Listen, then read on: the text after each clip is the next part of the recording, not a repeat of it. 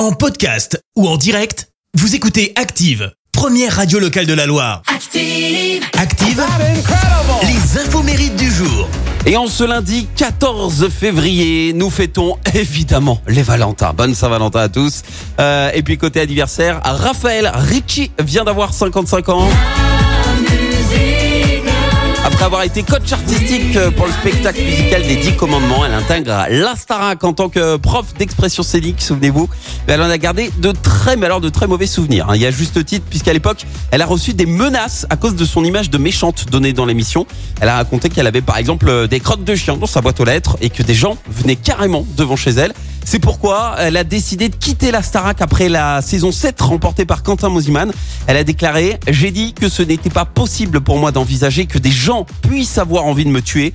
Il ne serait certainement pas passé à l'acte, mais quand la production décide de te mettre des gardes du corps à dispo 24 heures sur 24, c'est que ça devait être grave et encore, la prod ne m'avait pas donné tous les détails. Fin de citation. Ouais, C'était pas très simple. hein.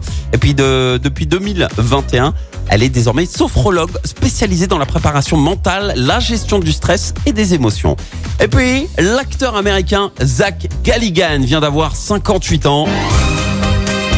C'est le héros de notre enfance, lui qui a tenu le rôle vedette dans le film culte Gremlins en 84 et sa suite.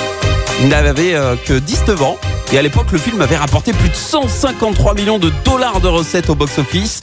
Euh, Ce rôle lui a euh, apporté de la notoriété mais ne lui a pas permis de, de décoller. hein. Il a bien tenté d'obtenir le rôle de Marty dans Retour vers le futur mais sa candidature n'a pas été retenue.